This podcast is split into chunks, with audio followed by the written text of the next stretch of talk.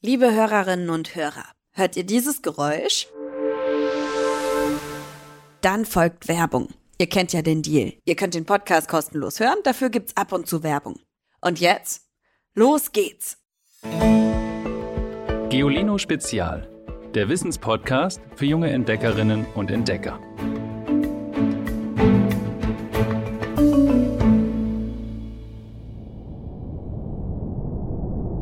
Hallo? Ist da jemand?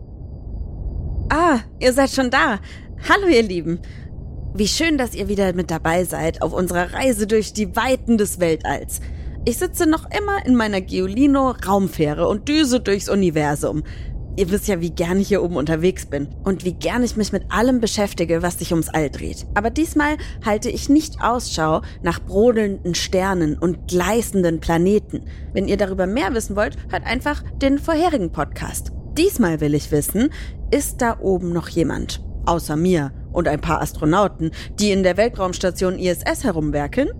Gibt es außerirdisches Leben? Forschende fahnden ja schon eine ganze Weile danach und haben irre Dinge unternommen, um Aliens zu finden und mit ihnen Kontakt aufzunehmen. Und ich schaue jetzt auch schon eine ganze Weile aus meiner Raumfähre und rufe ins All hinein, Hallo, ist da jemand? Da war doch was, oder? Habt ihr das verstanden? Ich krame mal mein galaktisches Übersetzungsgerät hervor. Und ihr, meine lieben Erdlinge, nehmt euch einfach ein bisschen Zeit für eine ziemlich abenteuerliche Geolino-Spezialfolge. Wir werden Figuren begegnen, die nicht von dieser Welt sind, sondern andere Heimatplaneten haben. So viel sei schon mal verraten.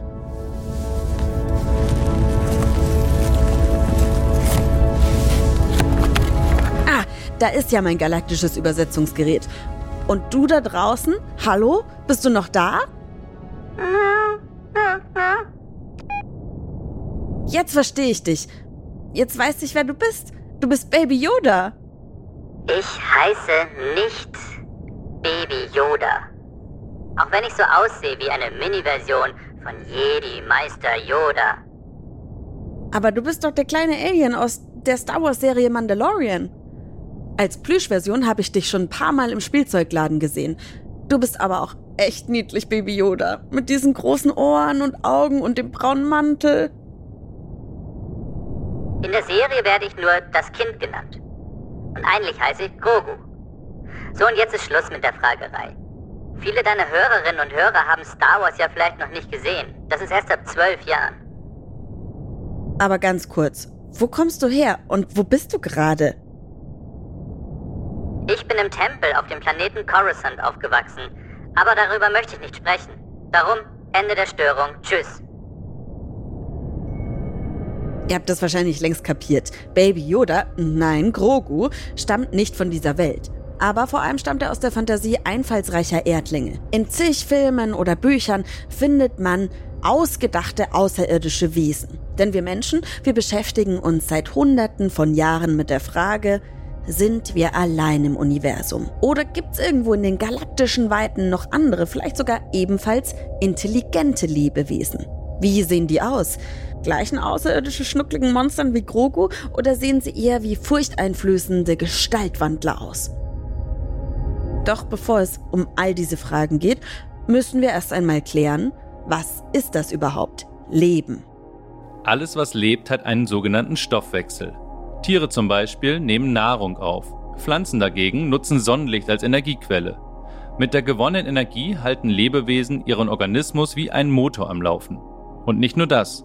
Sie wachsen und vermehren sich. Sie bewegen sich und reagieren auf äußere Reize. Sie kommunizieren, also verständigen sich. All diese sogenannten biologischen Prozesse sind nur an Orten möglich, wo ganz bestimmte Verhältnisse herrschen. Auf der Oberfläche eines Planeten darf es nicht zu kalt und nicht zu heiß sein. Es muss dort Wasser geben und Licht und eine Atmosphäre. Das ist eine hauchdünne Gasschicht, die einen Planeten umgibt und die das Leben dort vor der tödlichen Strahlung und der eisigen Kälte des Universums beschützt. Kurzum, fürs Leben braucht es Verhältnisse wie auf der Erde. Vielleicht denkt ihr jetzt, so viele Erden, auf denen Leben möglich wäre, können im All doch gar nicht herumschwirren. Die Wahrheit ist, Oh doch, denn das Universum ist unvorstellbar, mega riesengroß. Es gibt dort mehr Sterne als Sandkörner auf der Welt und ganz viele davon werden von Planeten umkreist. Erst vor drei Jahren haben Wissenschaftlerinnen und Wissenschaftler in einer großen Untersuchung berechnet, dass es unter den mega vielen Planeten etwa 300 Millionen möglicherweise erdähnliche Planeten geben müsste. Allerdings entdeckt haben sie bislang nur 5400 solcher sogenannter Exoplaneten. Und davon scheinen gut 30 bewohnbar zu sein. Es ist also nicht ausgeschlossen, dass dort oder anderswo Leben entstanden ist oder gerade entsteht. Und es lohnt sich danach zu suchen. Auch ich suche weiter. Hallo, ist da draußen jemand?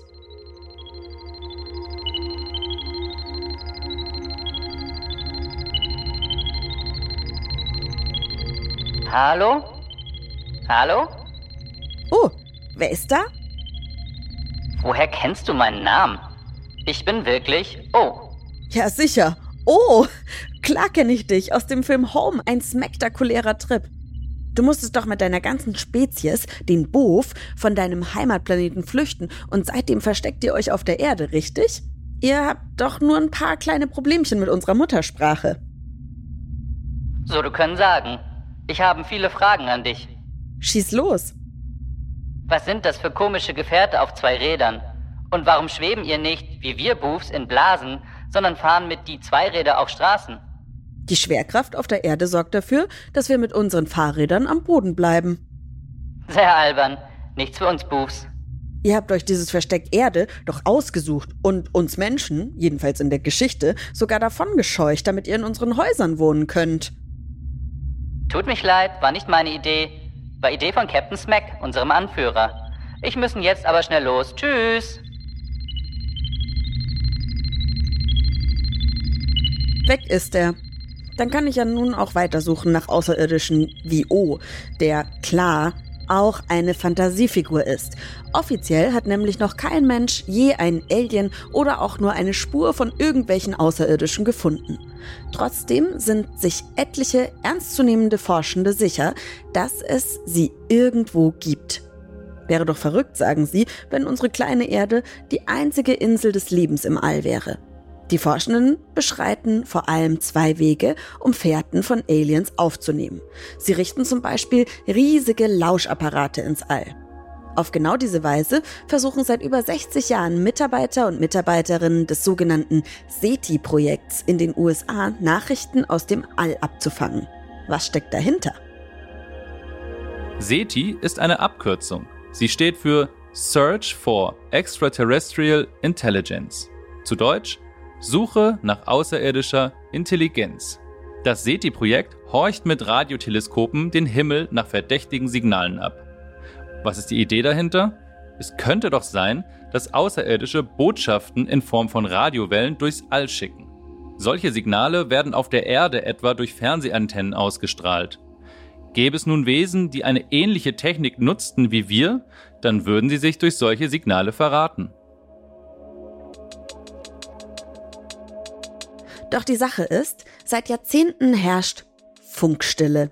Entweder weil da niemand im All Signale sendet, oder aber wir hören die einfach nicht, weil sie eben doch in einer anderen Technik gesendet werden. Noch eine weitere Erklärung wäre, Signale und Töne rauschten schon vor sehr langer Zeit durchs All. Vielleicht schon vor 50.000 Jahren, als noch keine und keiner unserer Ahnen an Sterne, Planeten und Aliens dachte. In diesem Fall hätten wir die Aliens einfach überhört. Apropos, da ist doch schon wieder jemand. Seine Stimme ist nicht zu überhören. Und ich habe auch schon eine Ahnung, wer das ist. Das ist Frück aus der gleichnamigen Buchreihe. Unbedingt empfehlenswert. Hi, Frück! Hallo, Frau Ivy. Haben Sie zufällig Salpetersäure bei sich? Nee, zufällig nicht. Wofür brauchst du die denn? Na, ich möchte mein Raumschiff auftanken.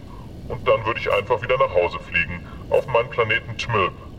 Sie wissen doch, Frau Ivy, wir sind abgestürzt. Und jetzt irren wir durchs All, fliegen manchmal auch auf die Erde. Aber ich habe immer Schiss, dass ich dann Menschen begegne, die nicht so lieb sind wie Sie. Die mich im Labor ausschneiden und untersuchen. Keine Angst, das würde ich nie tun. Darf ich mir da den Snack aus Ihrer Raumfähre nehmen? Äh, Snack? Leider geht mein Proviant auch langsam zu Neige. Meine Reise mit der Raumfähre dauert ja schon lange. Wo hast du denn was gesehen? Ah, da hinten in der Ecke. Ein lebendes Protein in mundgerechter Portion. Meinst du die Spinne? Ih, die ist wohl vor der Abreise einfach in meine Raumfähre gekrabbelt. Ja, lecker. Sie sehen plötzlich etwas angewidert aus, Frau Ivy. Aber was ist so eklig daran? Ganz ehrlich, Sie essen lange, dünne, wabbelige Teigwürste. Finden Sie das lecker? Meinst du Spaghetti? Ja, klar. Ihr Menschen seid schon komisch. Ich muss jetzt aber los. Ich brauche Salpetersäure, sonst fährt mein eigenes Raumschiff gleich nicht mehr. Tschüss. Lustiger Typ, dieser Frick. Ebenfalls ausgedacht. Wir Menschen können uns nämlich einfach nicht damit abfinden, nicht zu wissen, ob es Aliens gibt oder nicht. Und deshalb erfinden wir welche und suchen gleichzeitig weiter. Eine Suchmethode habe ich euch ja gerade schon vorgestellt. Man lauscht mit einer Art Riesenohren ins All hinein. So funktioniert das SETI-Projekt. Andere Alien-Detekteien fahnden nach Spuren, die die Gäste aus dem All hinterlassen haben könnten. Eine dieser Detekteien ist das Galileo-Projekt, geleitet von Professor Avi Loeb. Immerzu blicken er und seine Mitarbeitenden ins All mit riesen Teleskopen. Und vor einigen Jahren scheint der Professor der berühmten Harvard-Universität in den USA tatsächlich eine spektakuläre Beobachtung zu machen. Das ist passiert. Im Herbst 2017 entdecken gleich mehrere Teleskope etwas Merkwürdiges und zwar in rund 33 Millionen Kilometer Entfernung zur Erde.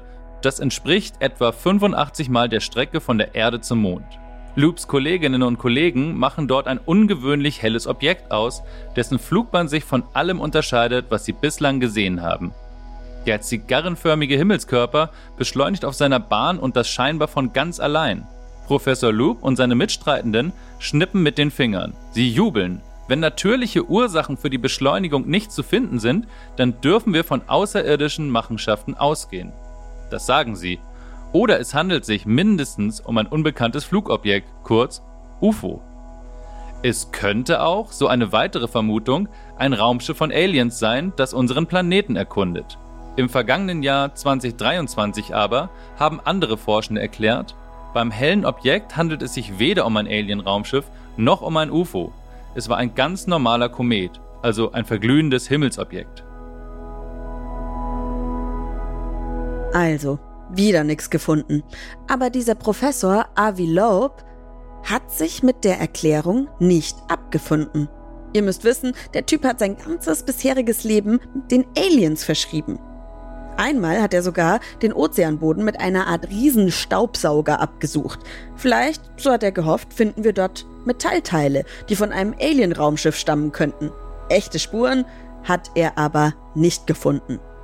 Es bleiben Fragen über Fragen. Und wisst ihr was? Ich selbst frage mich ja manchmal, was würde eigentlich passieren, wenn Forschende irgendwann wirklich und wahrhaftig eine Botschaft oder eine Spur von Außerirdischen entdecken würden? Würden wir dann eine Riesenfete machen und uns darüber freuen, dass wir in der Dunkelheit des Alls nicht alleine sind? Oder würden wir eher in Panik geraten, aus Angst, sie könnten unseren Planeten übernehmen? So ganz genau weiß ich es auch nicht. Allerdings, ich würde echt gern eine Antwort auf die Frage bekommen ob es Leben im All gibt oder nicht.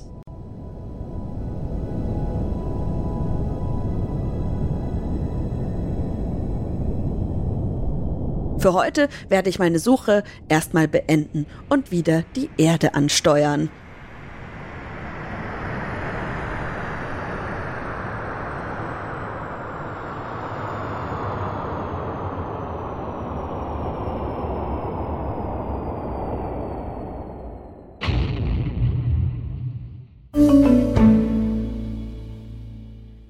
Aliens oder auch nur Spuren von außerirdischem Leben habe auch ich leider, leider nicht auftun können. Aber immerhin konnte ich mit ein paar fantastischen Außerirdischen quatschen.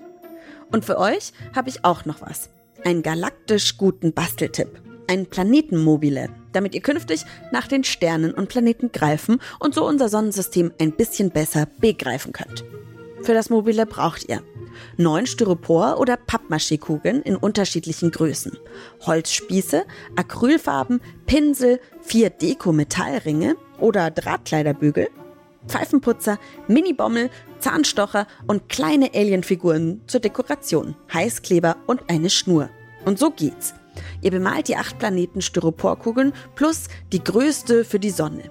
Steckt die Kugeln dazu am besten auf Holzspieße. So könnt ihr sie gut festhalten und zum Trocknen in Gläser oder eine hohe Plastikdose stellen. Der kleinste Planet ist der Merkur. Der Größe nach folgen Mars, Venus, Erde, Neptun, Uranus, Saturn und Jupiter. Verziert einige der Planeten, der Jupiter bekommt zum Beispiel Monde aus Minibommeln. Klebt diese auf Zahnstocher oder kurze Drähte und steckt sie anschließend in die Kugel. Dem Saturn könnt ihr einen Ring aus dem Pfeifenputzer basteln und ihn ebenfalls mit Heißkleber fixieren. Und wer mag, klebt auch noch den ein oder anderen Außerirdischen auf unsere Nachbarplaneten. Wie ihr das Ganze dann anordnet und aufhängt, das findet ihr auf www.geolino.de. Dann bin ich mal gespannt, wie außerirdisch lustig unser Witz der Woche heute ist. Hallo Geolino, ich bin Michelle und das ist mein Witz. Geht eine Mäusemutter mit ihren Kindern spazieren, kommt eine Katze. Die Mäusemutter bellt ganz laut. Wuff, wuff! Die Katze rennt weg. Die Mäusemutter sagt zu ihren Kindern, deshalb ist es immer gut, Fremdsprachen zu sprechen. Tschüss! Schickt auch ihr uns einen Witz an 0160 351 9068. Und so, liebe Erdlinge, ich befinde mich jetzt auch wieder auf unserem blauen Planeten, also in meiner Hamburger Redaktion. Und in der nächsten Folge geht's um selbstfahrende Autos, Roboter im OP-Saal, schlaue Computerprogramme, die selbst Texte schreiben. Klingt für viele nach ferner Zukunft. Tatsächlich aber gibt's solche Maschinen längst. Sie sind schlau, weil sie eine künstliche Intelligenz besitzen, kurz KI. Was genau das ist wo steckt die KI überall drin? Was kann KI? Was darf KI? Darum geht's in den kommenden Folgen. Ich bin so gespannt und ich hoffe, ihr auch. Und ich freue mich, wenn ihr unserem Podcast folgt und auch beim nächsten Mal wieder dabei seid. Mein Name ist Ivy Hase. Mit dabei ist natürlich in vielen verschiedenen Varianten heute, unser Sprecher Tim. Das Skript kommt von Katharina von Roschowski und uns ins All katapultiert mit ihren wundervollen Geräuschen und Tönen hat Alexandra Ziebisch. Bis zum nächsten Mal. Tschüss! Noch mehr Geolino für zu Hause? Schaut einfach unter geolino.de slash spezial.